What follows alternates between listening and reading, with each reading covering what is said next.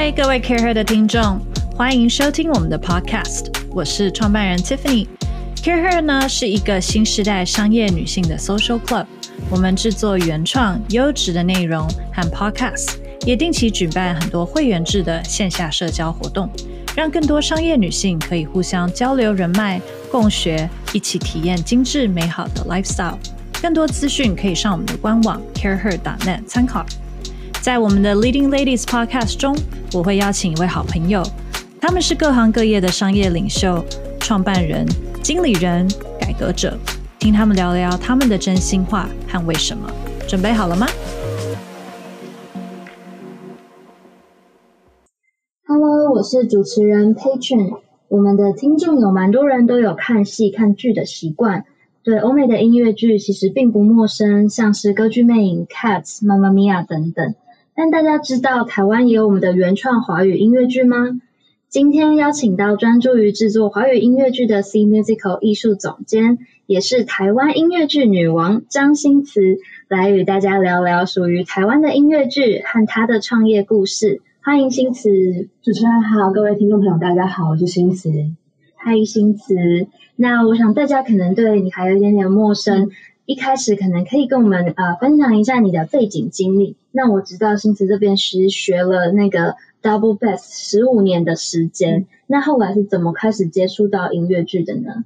呃，其实我是在研究所的时候，然后我念表演艺术研究所，那我们同时有三个组，然后分别是行销跟产业组，还有剧场组。那我们有一同呃一堂共同的课程的时候。然后同学他们就在上面介绍，就是音乐剧。然后我那时候就觉得，哦，音乐剧真的很有趣。虽然我小时候也有看像什么《钟楼怪人》啊，《罗密欧与朱丽叶》对，但直到他们去分享的时候，才更进一步的认识音乐剧到底是什么样的一个表演形式。所以我就在二零一一年的时候，然后去韩国看了很多音乐剧之后，就觉得好像充满了一个很想要做音乐剧的梦想。那在韩国是看到了什么，会开启了你这样梦想的起源？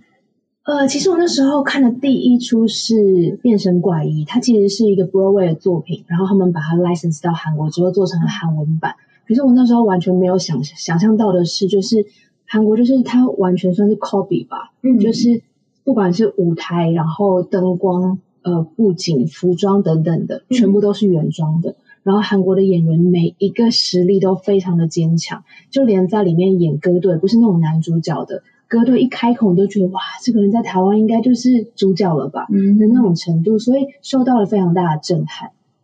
那在韩国那边的音乐剧跟我们熟知的这些欧美的有没有什么不一样的地方呢？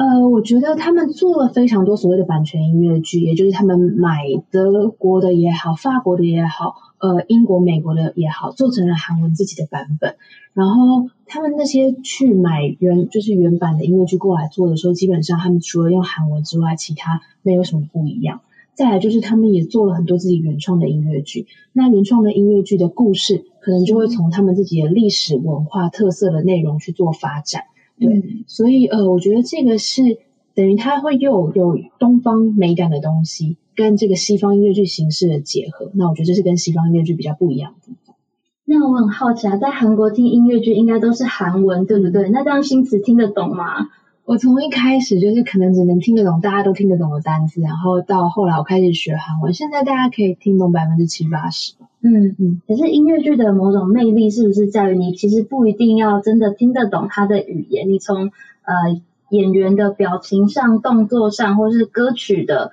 铺陈，都可以去感受到那个剧情。呃，我觉得这的确也是一个很重要的重点，就是因为我从小学古典音乐出身，那我知道古典音乐其实在台湾来说市场非常的局限。对。然后我去看了音乐剧之后，最大的感觉是那时候我其实听不太懂韩文嘛，嗯。可是我还是可以先从故事大纲，嗯，然后再看到舞台上发生的所有事情，然后在音乐的这个渲染力，其实你就可以理解这个故事想要讲什么。然后我也感觉到就是。啊、哦，原来音乐它真的是可以超越语言、超越国界的。嗯，然后这是如果古典音乐市场这么小的话，我们可不可以换个方式，然后一样让音乐可以去走入大家的生活？嗯，那像刚刚其实还有提到，在韩国的音乐剧就是不只有东方，可能有一些东方的元素，嗯、也有西方整个版权 copy 过来的。嗯，那这对于你后来的创作啊，或是到台湾开始做华语的音乐剧，有没有什么样的影响？呃，我觉得这是一个很呃，韩国的市场跟台湾很不一样，他们已经是完全产业化的状态了。嗯。那在台湾，因为我们可能现实条件的呃差异，就是我们没有那么多的剧场，所以我们没有办法做到定目的演出，所以我们就很难引进国外的版权来做中文版的。因为呃，那个版权金是非常高的。当你今天没有足够的场次的话，你其实没有办法去摊提那个成本。嗯，所以我们会知道说，我们很难像包括韩国也好、日本也好，或者中国，他们透过买很多这种版权音乐剧来去提升自己的 know-how。嗯，那所以就回到另外一个方向，就是韩国其实有很多这种小剧场的原创音乐剧，那它走的就不是我们看到那种很华丽的，像水晶灯会掉下来，或者狮子王有很多偶在那边操作，它走的就纯粹的是故事，它就是要用故事的内容去跟观众做一个共鸣，然后去让观众可以被打动或是疗愈。所以这是我一开始创作音乐剧的时候，我们选定的方向。我们知道说，我们其实没有办法做很大型的，那我们就要更专注在故事上。观众会感动的故事也好，观众会有感觉的故事也好。那所以其实讲到刚刚有提到是台湾的市场原因，所以我们可能会有呃比较适合是这种原创故事的方式在台湾做音乐剧，嗯、然后。呃，也因为这样子，可能要小单元的音乐剧的故事是很重要的，没有办法有那么大制作的东西，嗯、所以你也开始了对于音乐词曲的创作、嗯、戏剧的创作。那可不可以再分享一下这个历程？就是从看戏，然后再开始制作是怎么开始的？呃，投入这个音乐剧的制作，甚至是创作，我觉得是一个意外吧。嗯，是那时候有一间书店叫雅痞书店，然后他们在里面做一些展演。那后来那个老板就问说，哎，他们想要申请这个特色独立书店的补助，问我们有一些想法。嗯，那我想说，哎，我们最缺的就是场地啊。如果今天我们可以在一个空间里面，在这个书店的环境里面去做一个音乐剧的话，好像蛮酷的。嗯，就是而且老板愿意给我们。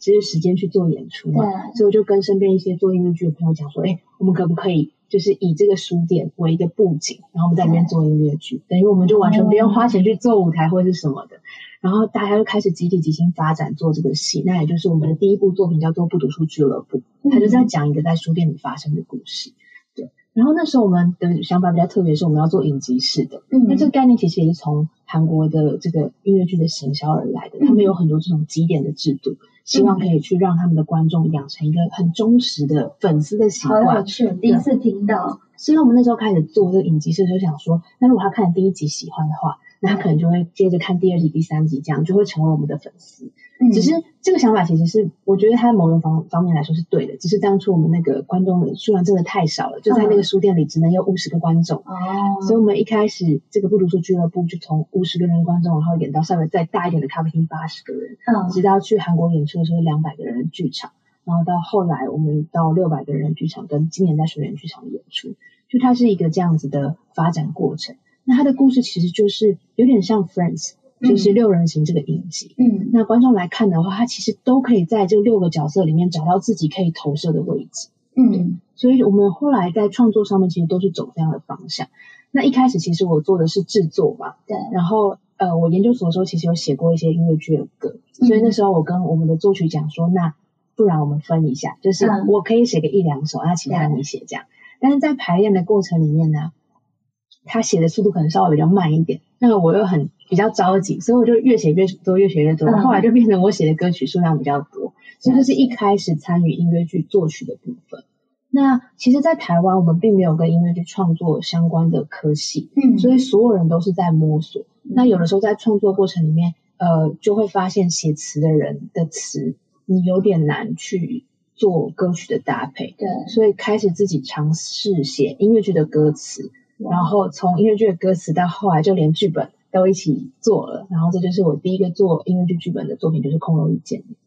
哇，那真的是一个很完整，就是从一开始是欣赏音乐剧，然后到后来呃不小心就开始了那个要制作音乐剧，然后到后来写曲，然后甚至写词等等。那一开始心慈是一个人创立剧团开始做这些事情吗？还是你之前有其他的工作等等兼着做？呃，我研究所毕业之后，然后我先去立法院当国会助理，嗯、对，然后是主要在写文化政策相关的东西。嗯、然后后来开始做音乐剧，其实一开始是都没有成团，我们就是一群朋友，然后想说那我们就做戏就好了。对。可是其实，在台湾的环境条件之下，你去申请剧场的档期也好，你要申请政府的补助也好，嗯、你如果没有立案的话，对，其实这些事情都是没有办法发生的。原因是因为这些剧场跟这些补助，他们都需要你一个累积，嗯，就是你要有一个团，然后一直告诉他们说你们做了哪些作品，嗯，然后有哪些成果。那今天当你没有团的时候，这些东西都没有办法发生，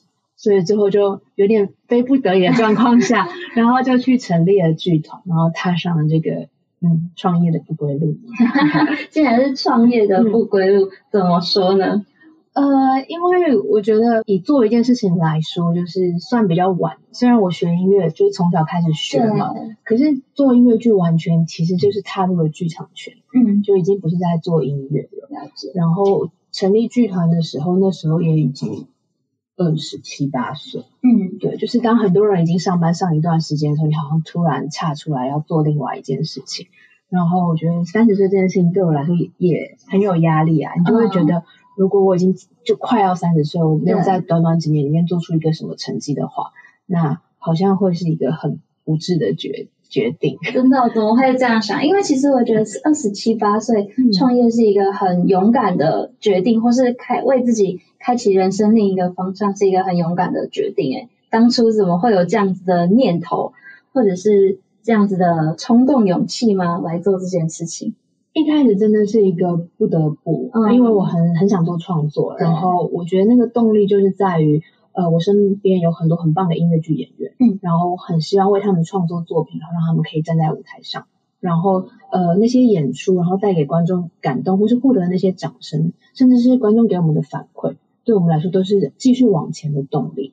那只是因为呃音乐剧也好，表演艺术也好，在台湾市场真的相对比较小，嗯、然后我们的环境又没有办法。做到像国外，就是我一个戏做出来之后，我就可以演超过上百场。对，就是你知道眼前有很多很渺茫的事情，然后你又要保持着那样的希望的时候，对，因为加上因为看戏这个东西不是大家生活的必须，嗯，就今天不像我真的开个早餐店，可能都还相对比做戏有信心。我觉得，因为开饮料店、手摇店，对啊，就是那个是相对来讲人们生活中一定会去接触的，那戏不是。所以你等于同时又要在做创作的时候，你还要去想我要怎么样去做我的行销，去打开我的市场，让我们的创作出来的作品是真的有所谓的价值。嗯，那其实在这个过程中，心慈分享到看戏可能不是一个呃大家日常生活中必要的事情。嗯、那呃，你们会怎么开始去塑造这件事情？因为像后来你也开始有要负责行销啊、售票啊等等的，那你们。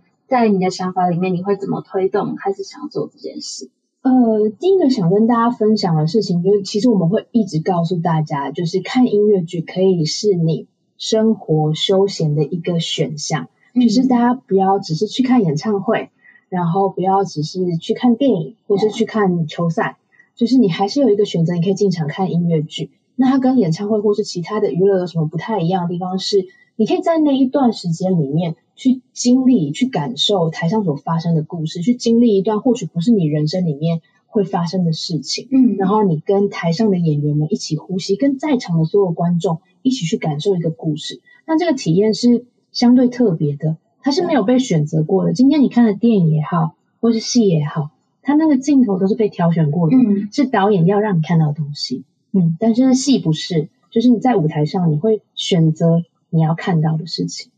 而且我觉得看戏还有一点像你说，会选择你看到的事情，而且它就是真的那一个刹那发生的事情。嗯、然后我觉得这对现代人来说也是非常珍贵的，因为现在很多东西都可以重置啊，或是挑选过，嗯、但其实戏它会当场散发出那种独特的渲染力，是很无可取代的。对，而且我觉得，呃，因为现在这个时代很速食，然后大家很忙，很容易就陷在手机的那个状态里面，就是有一种手机焦虑这样。可是你进到剧场的时候，我觉得那是一个很棒，让自己有一个两个小时安静下来的可能性，然后在那个空间里面，你很安全，嗯，就是。因为是黑的，就是你可以完全的去放松自己，或是抒发自己的情感，那是一个很棒的体验。然后我觉得我其实蛮有信心，就是观众只要走进剧场来看我们的作品，他一定会喜欢。嗯、可是其实最难突破就是这个第一步，到底要怎么样说服他愿意去踏出这个第一步走进剧场？嗯，那其实像。我们希望可以带给观众是在剧场里很舒服、沉浸在里面的两个小时，是很放松的。嗯，但其实幕后要做这件事情的心思或是团队是非常忙碌的，对不对？对。那在创业的过程中，呃，你要怎么？你会觉得要怎么样维持你的一开始的初衷啊、热情，才可以继续燃烧下去？因为我想在艺文界的创业其实是更加的艰辛跟不容易，不只是市场面、环境面等等都有还蛮大的挑战。呃，我觉得，譬如说吧，可能因为做过办公室，很知道自己回不去那样的空间。嗯、然后再来就是，我觉得在做音乐剧的过程呢、啊，虽然它是一个工作过程，但相对来讲，我们很像在玩。嗯、尤其是在排练的时候，或者是在创作过程里面，今天我写出来的东西，然后我想象上可能这个样子，拿到排练场，然后演员唱出来之后，超乎我的期待的时候，我觉得是成就感吧。嗯，然后再来当。经过了这么多辛苦，所有人一起幕后，包括其实大家眼睛看到舞台上发生的事情，可能台台后都有四五十个人在一起完成这个创作。那这个东西搬上台上之后，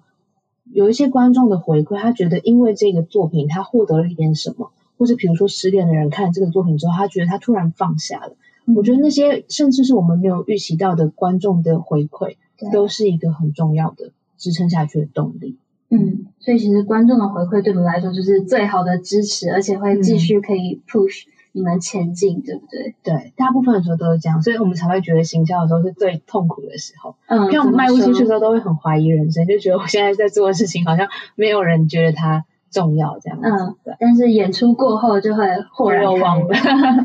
了解，嗯，好啊。然后呃，那另外其实。还想要问到新慈，在创业的过程中，这样应该有到十年的时间了吗？没有，我今年才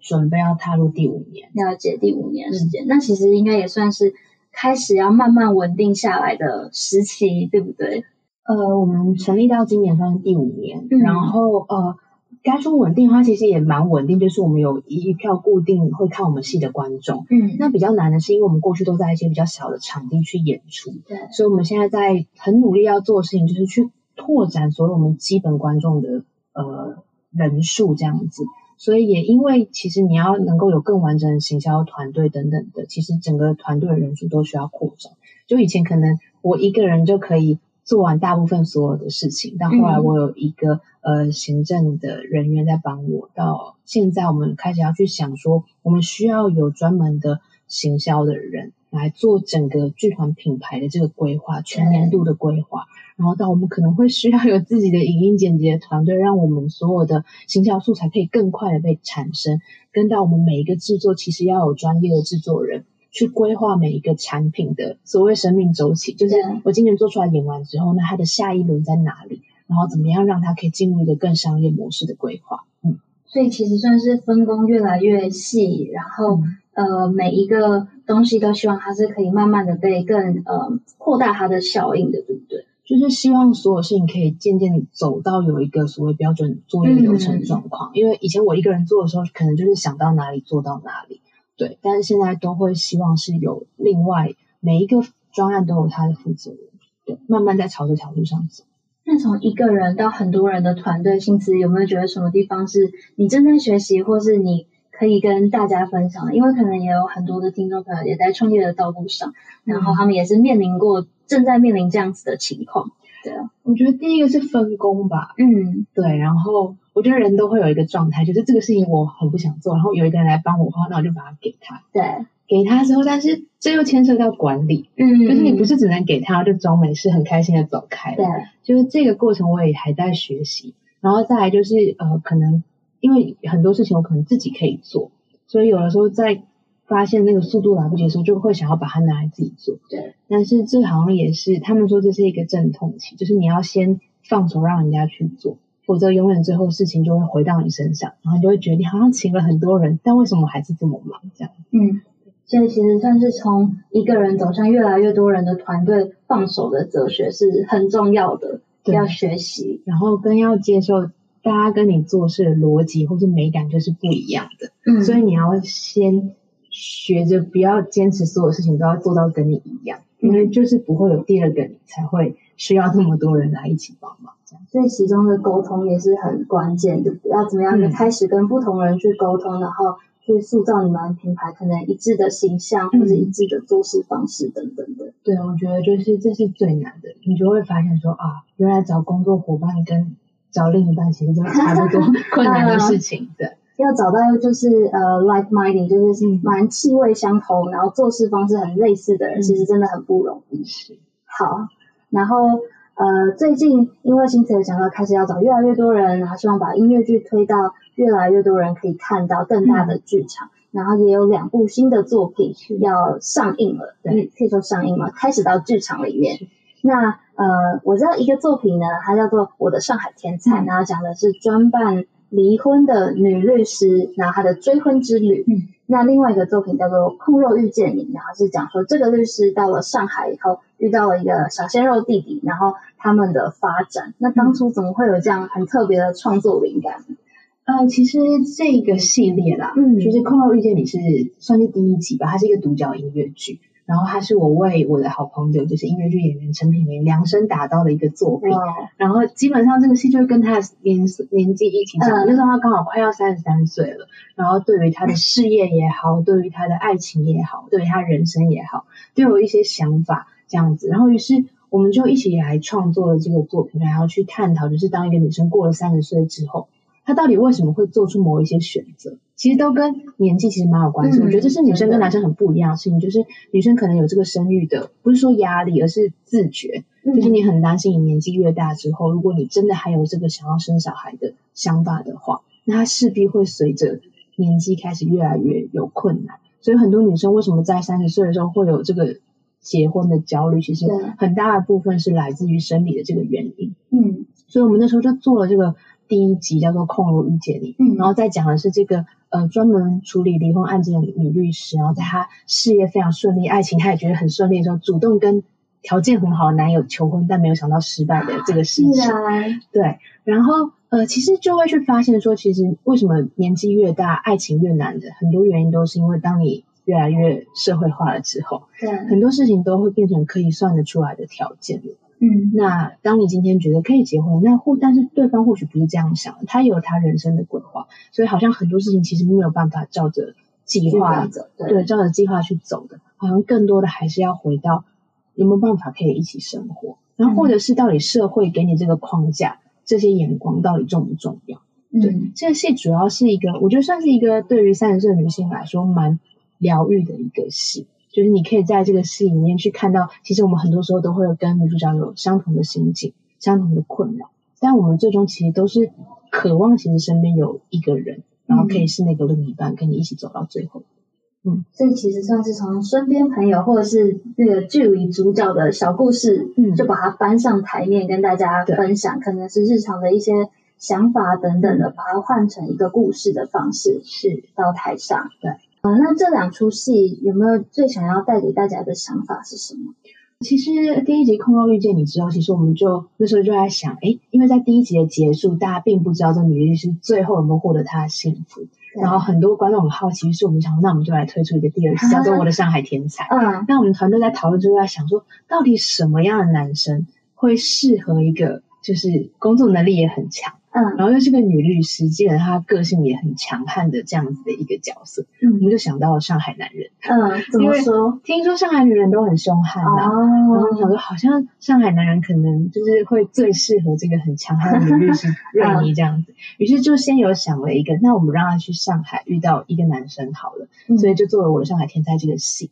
那其实每一个戏里面都会希望给角色制制造一些冲突跟困难。所以我们就把这个他在上海遇到的男生，又在设定了一个另外一个条件，嗯、就是他是小他八岁的一个男生。嗯，对，这是对于女生来说又又是另一种挑战，又是另一种挑战。可是因为这个女生是一个相对被社会框架，就是她是一个很在意外界眼光的这样的一个女生，嗯、然后遇到了这个其实对这个世界充满了热情跟关心，可是她并不在意这个世界怎么想她的这个男生。嗯，然后到了一个冰山遇到太阳之后会。怎么融化，或是为他的生命带来一些什么样的改变，能不能够释放他这个被禁锢的灵魂这样子。所以其实他们两个的故事上还有那种价值观的冲突在里面。嗯、对，了解。那其实这两出戏很特别，都跟菜有关，嗯、对不对？然后在听里面的音乐的时候，也会发现里面的词也常常就是会讲说，哎、嗯，什么要像控肉煮的时间那么久啊，什么等等的。那怎么会有这样的想法，想要把一些料理的元素加到剧里面？呃，我觉得这都是来自于一些生命里面的经验。然后那时候我尝试去煮东坡肉的时候，发现、嗯、哇。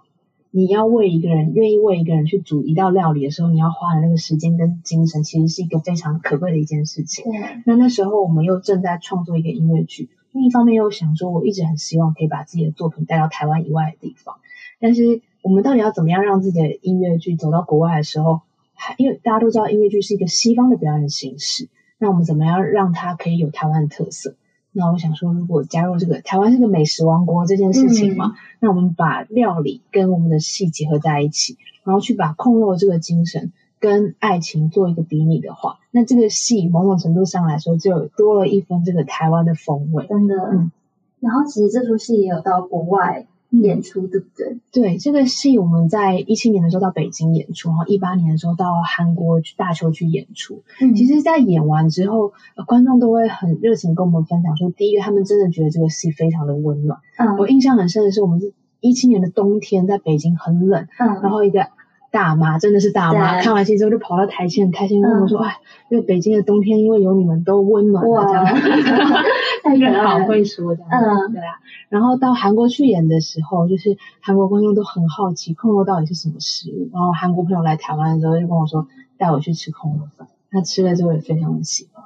所以其实我觉得很有趣，是从一开始可能是碍于市场的关系，我们开始做这种比较原创类型的华语音乐剧。嗯然后到中间其实可以加入很多台湾的元素在里面，嗯、然后甚至推广到国外很多地方，然后莫名的就成了一种外交的方式。我觉得这可能也是星驰一开始没有想到的，对不对？一开始做音乐剧可能就是很单纯这样子。呃，一开始做音乐剧的确是没有想那么多，我觉得它就会是很像人生里面一些梦想跟目标的集合。就比如说，我会觉得。啊、呃，既然我们都那么忙，没有时间出国的话，那我们就把出国演出当做一个目标好了。嗯，又或者是说，我在韩国受到音乐剧这么多的启发，所以我的目标是有一天我要把我的音乐剧带回韩国。嗯，然后就很像在完成这些阶段性的任务，然后走到现在。所以就很巧的，或者是很巧妙的，最后其实这些事情就一起都达成了。是。那这两部再回来讲到这两部的音乐作品，嗯、那呃，星子自己也是身为三十多岁的女性。嗯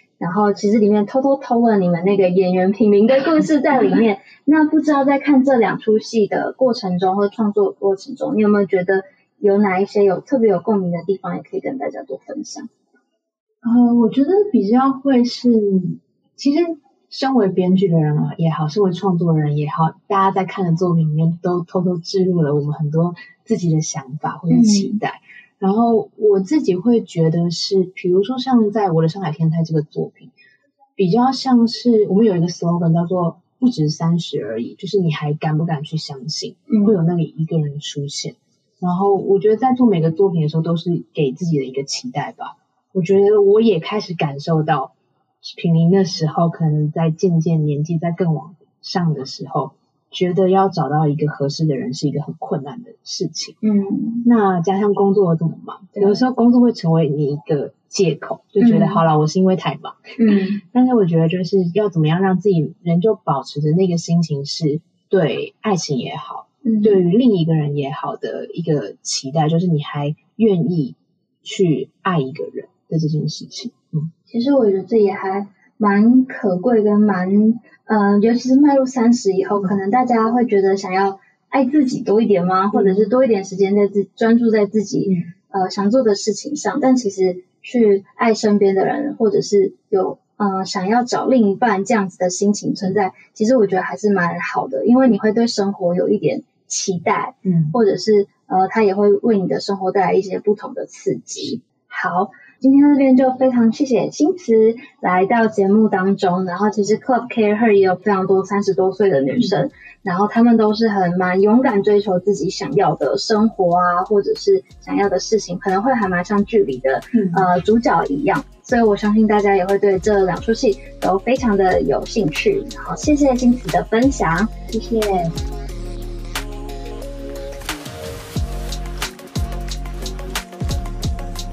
大家喜欢我们的 Podcast 吗？欢迎大家帮我们在 Apple Podcast 上面评分并留言，更可以分享给适合的好朋友听哦。Justco 是一个富含设计质感的 Co-working Space，在台北有三个据点，Care 的办公室也在这里哦。欢迎大家来 Justco 找我们。